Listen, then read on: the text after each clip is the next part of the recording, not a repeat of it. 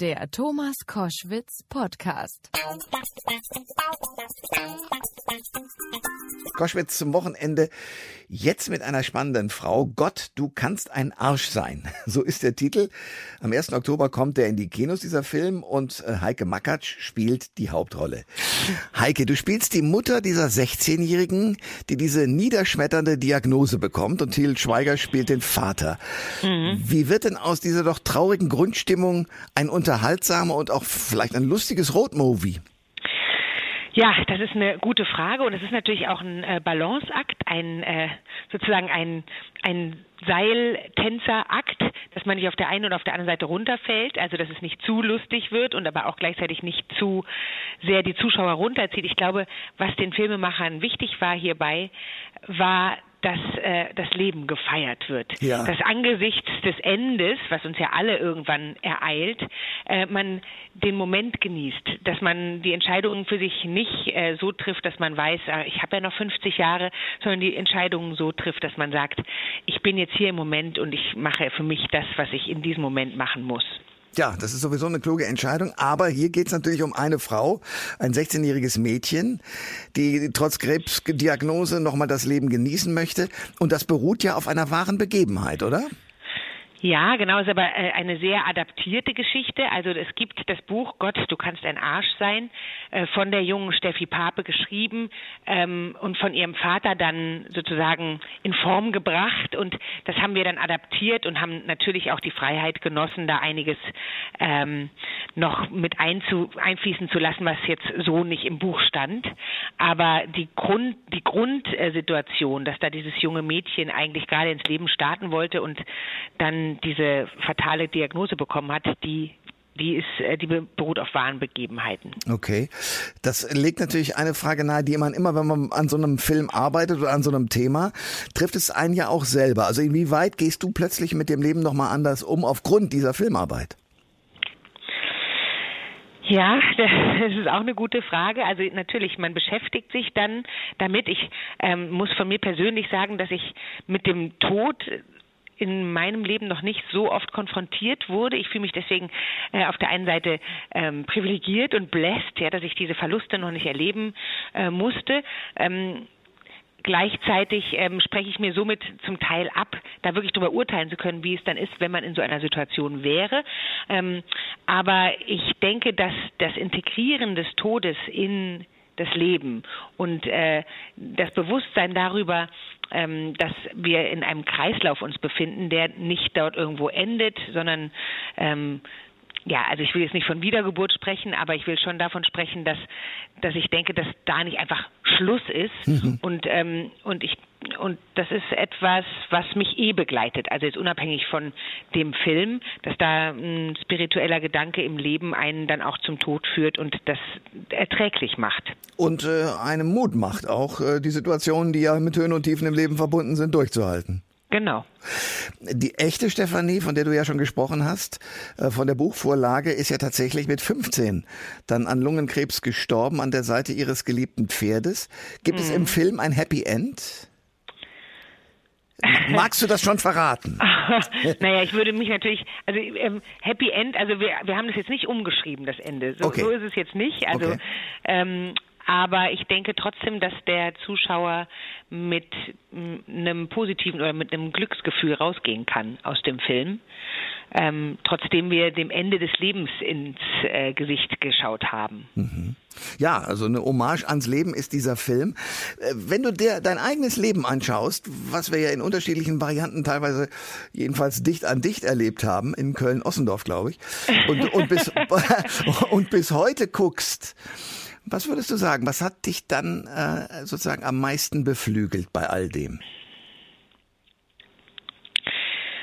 Ähm, ich glaube, was mich am meisten beflügelt im Leben, ist der Wunsch zu wachsen. Aha. Ja an, an Aufgaben, an, an ja genau, an Aufgaben zu wachsen, an ähm, ja an mir selber und dem, was was ich für Herausforderungen mir selber stelle, zu wachsen und das ist etwas, was ja weitergehen kann bis zum Schluss. Ja. ähm, dass man sich auseinandersetzt, dass man ähm, ja Herausforderungen annimmt, dass man jeden Tag neugierig wieder Spaß am Leben hat. Das ist bei mir tatsächlich so mit den Höhen und Tiefen, die man erlebt, ähm, hört das aber bei mir, hat das bei mir nie aufgehört. Ja, glücklicherweise nicht. Äh, mhm. du, du hast, äh, was war die größte Hürde? Also du hast alles Mögliche schon gemacht in deinem Leben, aber eben bist eine wunderbare Schauspielerin mit mit äh, unfassbaren Facetten. Ähm, das ist, hat man nicht von jetzt auf gleich. Also was war der größte Sprung? Wo war dein dein Lernprozess am größten? Äh, du meinst jetzt beruflich ja. oder? Ähm, ja und auch im Leben, beides. Ja, also ich glaube im Leben, das ist jetzt ein bisschen zu privat vielleicht, ähm, okay. ähm, aber aber das macht ja nichts. Also das ist sicherlich dann im privaten Bereich sind die find, finde ich äh, habe ich mehr Herausforderungen erlebt. Im, Im beruflichen hatte ich das Glück ähm, durch die Fähigkeit auch immer wieder etwas loslassen zu können, da nicht so zu verkrampfen und deswegen war das ähm, mit auch den Höhen und Tiefen und mit auch manchmal äh, Durststrecken und mit auch manchmal dem Gefühl, es geht nicht weiter oder es geht äh, nicht so weiter, wie ich es mir wünsche, war es insgesamt doch ein guter Flow. So, mhm. äh, ich ähm, Genau. aber, aber äh, und, und auch äh, privat sehe ich das am Ende des Tages wie einen Flow, aber da, da, ähm, da stolpert man ja auch mal oder so und dann steht man wieder auf und hat was gelernt. Du hast äh, diesen Film vor dem, äh, vor der, vor dir, Gott, du kannst ein Arsch sein und du sagst, es gibt auch den spirituellen Gedanken für dein Leben. Ähm, hast du auch schon manchmal gedacht, oh Gott, Gott, du kannst ein Arsch sein? ähm, ich mag den Titel, aber äh, nee, ähm, so personifiziert sehe ich das dann nicht mit dem lieben Gott. okay. Ja, ne, es hätte ja sein können, dass du sagst, okay, mich hat manches so äh, geärgert, dass ich gedacht habe, so, jetzt verteile ich das mal. Also, dieser Film kommt in die Kinos mit großartigen Kollegen. Wie ist das so mit, mit, mit Til Schweiger, Jürgen Vogel, Benno Fürmann? Da ist ja die Creme de la Creme unterwegs. Tatsächlich, ähm, nein, es war, das war toll, dass alle Lust hatten mitzumachen und ähm, ich hatte aber nur das Glück mit Till zu drehen. Ähm, Jürgen habe ich aber ja auch schon mitgedreht und ja, mit Benno auch, sind ja, ja, alles tolle, tolle Kollegen und äh, für mich war es das erste Mal Seite an Seite mit Till zu drehen und äh, ich war nur positiv überrascht. Er hat eine große Tiefe mit reingebracht in den Film. Ja, ich finde auch, es gibt ja eine Reihe von Filmkritikern, die den immer so abtun. Das finde ich ist völlig ungerecht, weil der, was der inzwischen alles hingezaubert hat, was er sowohl als Regisseur kann, als eben auch als Schauspieler. Ja. Da wird ihm, glaube ich, Unrecht getan. Und ich freue mich, dass du das so sagst. ja, nee, es war, ich war wirklich jedes Mal dachte ich, wow, auf den Punkt. Hat er wieder auf den Punkt gemacht. hm. Das heißt aber, er ist, äh, da er nicht der Regisseur ist, äh, dann auch jemand, der also ich mir immer alles sofort angucken muss, alle Szenen, oder ist er dann sozusagen tatsächlich mit der Rolle, okay, du hast es bis dahin gemacht, auch zufrieden, oder muss er selbst seine Arbeit immer überprüfen?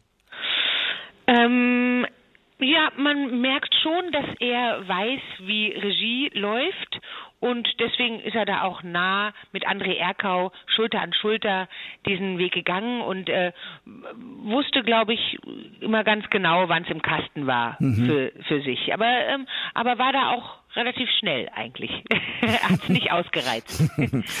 Ja, okay. Letzte Frage an dich. Wenn du äh, den Film hast du schon komplett gesehen wahrscheinlich, oder? Ja, genau. Und gehst du in Filmpremieren? Also wenn dann so Publikum dabei sitzt und dir äh, guckst du dir an, wie die reagieren? Ja. Ja, natürlich. Also bei den Premieren bin ich eigentlich immer dabei, ja. Okay, und das schmerzt manchmal oder freut's dich oder wie, wie ist denn, weil da kriegst du, im Film kriegt man ja Publikum nicht so mit wie bei anderen Aufgaben. Moderation, ja, siehst genau, du mal. Deswegen ist, es, ja? deswegen ist es ja auch eigentlich schön, bei einer Premiere zu sitzen, weil oft da ja auch ein wohlwollender Blick äh, auf den Film geworfen wird und ähm, dann ist auch das Kino proppenvoll und da kann es das sozusagen entfalten, wofür Kino ja auch da ist, nämlich so eine Stimmung, die von einem zum anderen überspringt und das sind meistens schöne Erlebnisse bei der Premiere. Premiere. Das heißt nicht unbedingt, dass es dann nachher bei der, der, an der Kinokasse genauso weitergeht, aber Premieren funktionieren eigentlich immer ganz gut.